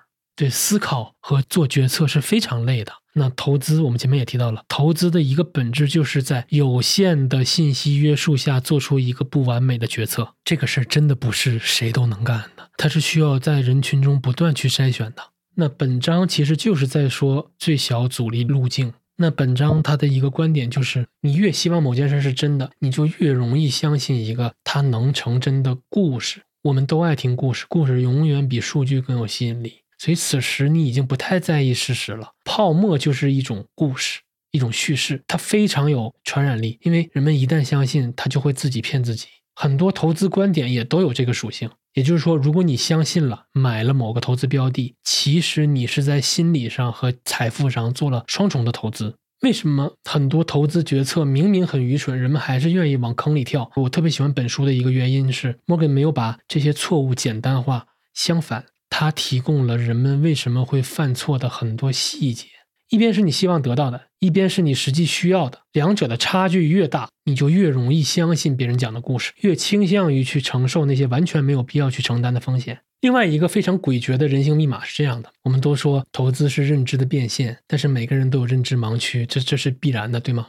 但是。我们会在脑子里边编一个故事来填补这些盲区。你细品这个逻辑很有意思。虽然我不知道很多事儿，而且我知道自己不知道，但我依然会用自己非常有限的知识体系去给自己拼凑出一个逻辑自洽的故事。我看到这点时想到的都是那些股评号。今天市场跌了，很可能是多种因素合力导致的下跌，但是股评号一定会找一个理由把今天的下跌解释出来。尽管这个理由很可能是错的，但是没关系，大家还是会买单，因为事实不重要。大家会给自己认为对的表达投票。人们需要预测，预测对人来说是一种刚需。再说一次，这个观点不是我自己的，也是我偷来的，是来自于南天老师。南天老师说，事实不重要，人们会给自己认为对的表达投票，人们会选择自己喜欢的表达。OK，朋友们，本书一共二十章，我们已经介绍完了前十八章。那接下来是第十九章，本章没有什么新内容，它就是对前面十八章的总结。我相信大家以前肯定都会被这种标题吸引，比如如何快速搞懂一个行业。很明显，这种标题是一个流量密码，就是你明明知道它大概率讲的东西没有什么卵用，但是还是忍不住带着侥幸心理进去看看，对吗？最后发现，嗯，确实没什么用。那我对这类问题也有一个自己的答案。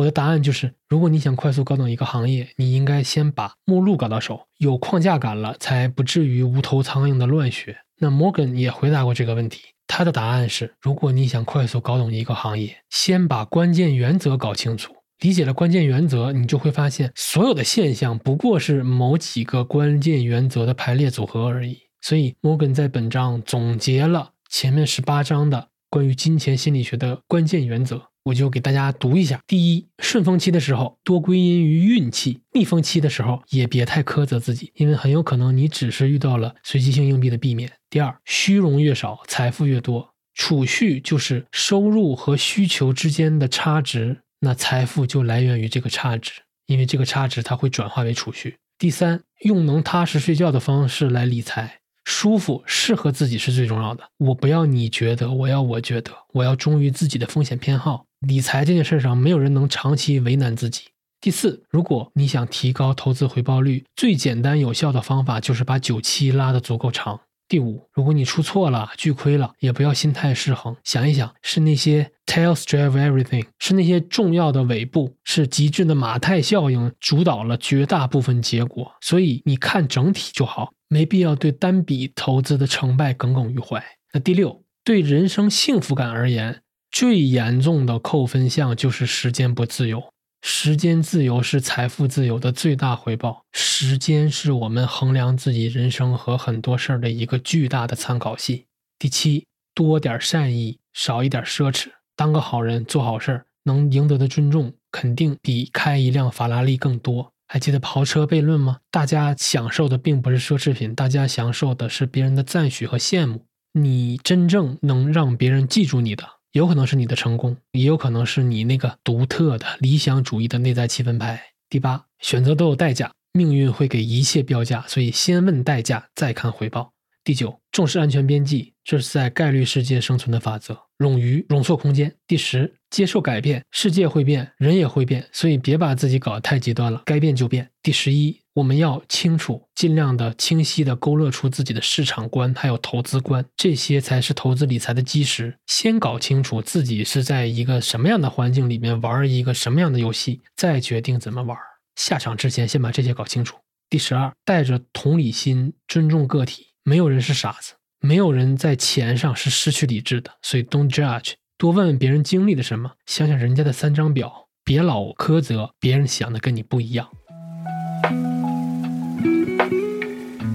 接下来就是第二十章了，也是我个人最喜欢的一章。其实前面的十九章大部分内容都是我自己写的，因为我很想大家去读原书，所以很多案例并不是来自于书中的，而是我自己的案例。但是呢，第二十章真的太精彩，我就没有自己写，我想直接给大家读一遍，但也不是全部啊，就是重点。所以抱歉哈，本章接下来可能会有一些翻书的声音，我真的是在照着书读，然后我就用那个摩根的第一人称的口吻来读了哈。查理芒格曾说：“我的目的并不是赚大钱，我想要的不过是独立自主而已。”我们在这里不谈赚大钱，独立自主也一直是我个人的财务目标。我对那些更高的回报率或者通过投资过上挥金如土的生活没有什么兴趣。这两种目标看起来都是为了在朋友面前炫耀而玩的游戏，而且他们都有极大的潜在风险。我想要的不过是每天早上醒来时都能确定。我们一家子都可以按照自己的方式做想做的任何事。我们家的每一个财务决定都是为了实现这个目标：独立自主。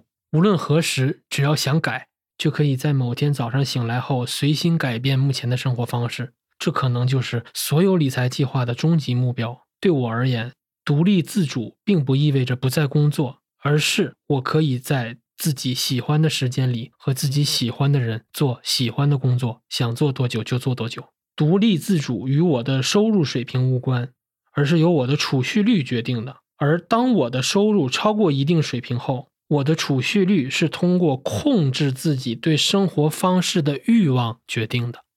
十多年来，我们家的收入一直在增长。我从事金融业，我妻子从事医疗行业。我们却始终保持着之前的生活方式，这让我们家的储蓄率不断上升。实际上，我们增长的每一个美元都变成了储蓄，这是我们的自由基金。我们家现在的生活水平远低于我家的收入水平。我们的生活并不能反映我们的收入，我们的生活只是在二十多岁时确立的生活方式。如果说我们家的理财计划有哪一部分是我引以为傲的，那就是我们在年轻时就决定了，我们的欲望不会随着收入而变得水涨船高，并不是说我没有欲望，我也喜欢美好的事物，我也喜欢舒适的生活，我们只是不会让目标无限的膨胀罢了。我生活中的大部分娱乐就是散步、阅读、听播客，这些都不需要花什么钱，所以我也很少觉得自己错过了什么。维持一种低于收入水平的生活方式，还有一个好处就是它可以防止你产生攀比心理。没有太多欲望，你就会避免现代很多人要承受的巨大的社会压力。塔勒布说过：“退出无谓的激烈竞争，以获得内心平静为目标来调节自己的行为，这才是真正的成功。”我很喜欢这句话。我家的某些理财行为，从理论上看甚至是不合理的。我没有选择贷款，而是全款买了房。这从理财的角度看，简直是我做过的最糟糕的决定。但从钱的角度看，却是最好的决定。我们买房的时候，抵押贷款利率低的离谱，我可以把多余的存款投入高回报的金融资产中，比如去买股票。但我家的理财目标与冷冰冰的理性无关，我想要的也不过是心理上的安稳而已。我可以贷款，然后用钱去创造更多的理财收益，但完全拥有一所房子的自主感，远远超过了金钱带来的满足感。比起让金融资产的长期收益最大化，不用每个月还房贷，让我感觉更好。因为我想要的不过是独立和自主而已。在理财领域，正确没那么重要，但适合我们，我们喜欢它才是最重要的。在某些时候，你必须在正确和幸福之间做出选择。我持有的现金也很多，这也不太合理。我这么做是因为现金是独立自主的重要保证。而且更重要的是，我永远不想被迫出售自己持有的股票。我希望在面对一笔巨大的开支时，可以不用把股票卖掉来凑钱。以我个人对理财的了解，每个人都无一例外的总有一天会面对一笔意料之外的巨大开支。但我不想卖股票，我想长时间持有股票，因为长期持有能让我享受到复利的好处。查理芒格说过，复利的第一条原则就是，除非万不得已，否则永远不要打断这个过程。我们家如何看待投资？我的职业生涯是从选股开始的。当时我只持有个股，主要是伯克希尔、还有宝洁等大公司的股票，还有一些我认为有深度价值的小市值股票。我不知道自己在选股方面的能力如何，我跑赢市场了吗？我不知道。但是现在我持有的所有理财产品都是低成本的指数基金。我并不反对积极的选股行为，无论是自己选择还是把钱交给积极的主动型基金经理。我认为有些人能跑赢市场的平均水平。虽然这很难，比大多数人想象的都要难。如果要我总结一下对投资的看法，那就是每一个投资者都应该选择的策略是让自己实现目标的可能性最大化。而我认为，对大多数投资者来说，用定投的方式去投资低成本的指数基金，将是长线投资成功率最高的选择。跑赢市场本来就是一件很难的事儿，成功的概率也很低。如果不是这样，那么每个人都去分一杯羹。如果每个人都去做了，那也就不存在跑赢和成功了。因此，当看到绝大多数人都没能跑赢市场时，我们无需惊讶。生活就是碰运气，而我们对运气的看法又都不一样。这些年来，我渐渐意识到，只要连续几十年把钱投入低成本的指数基金中，让这些钱不断的去积累复利，我们是非常有可能实现全家人的财务目标的。这种观点在很大程度上根植于我们节俭的生活方式。如果你不必为跑赢市场而额外冒险就可以实现目标的话，那我为什么还要去冒险呢？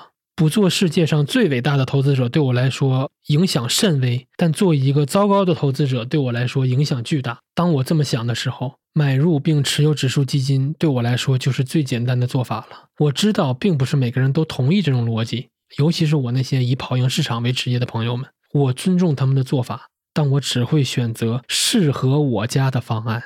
我投资不会设定目标，因为这些钱不过是我家消费后剩余的部分。我也在用同样的基金，我家的理财方案就是这么简单。实际上，我所有的金融净资产不过是一套房子、一个支票账户，还有一些先锋集团旗下的指数基金罢了。对我们来说，不需要再更复杂了。我喜欢凡事简单。我始终坚持的投资理念是在投资领域。努力和结果之间几乎没有关系。这个世界是由尾部事件驱动的，少数几个变量是大部分回报的来源。无论你多么努力的投资，只要你错过两三个能彻底扭转局势的机会，你的收益就会很平庸。但反过来说，只要你运气好，抓住了这些机会，哪怕平时根本不用担心投资，你也能有钱，你也能变得富有。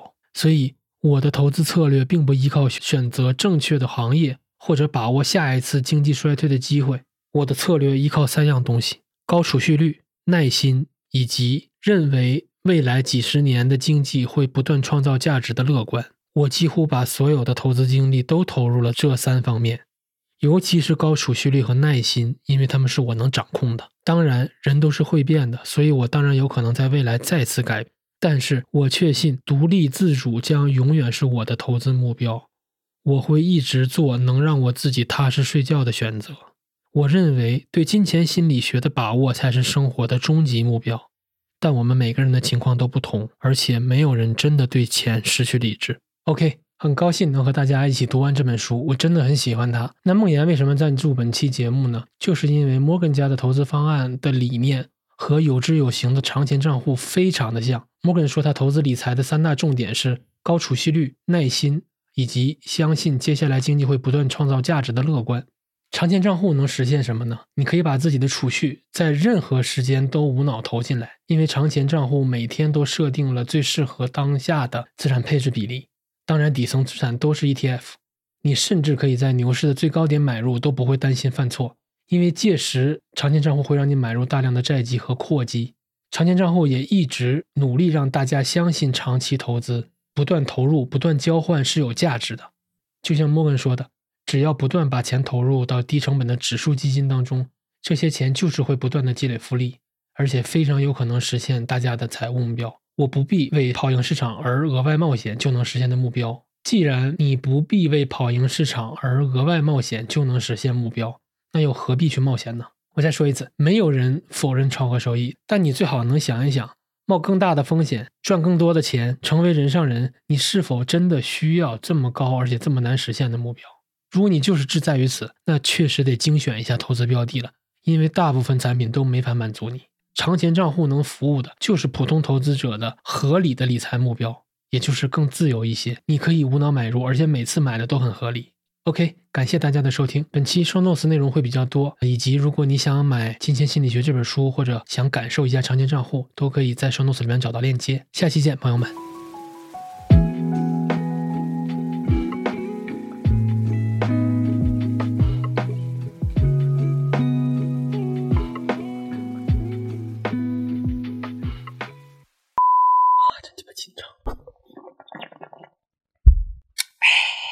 大家好，呸！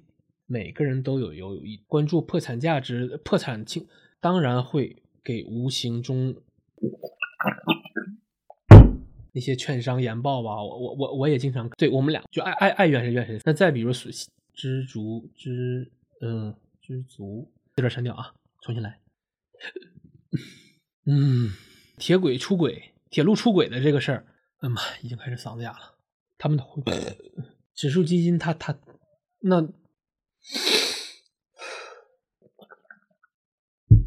发财，你妈太累，回报回报，我的嗓子一硬，喂喂喂喂喂。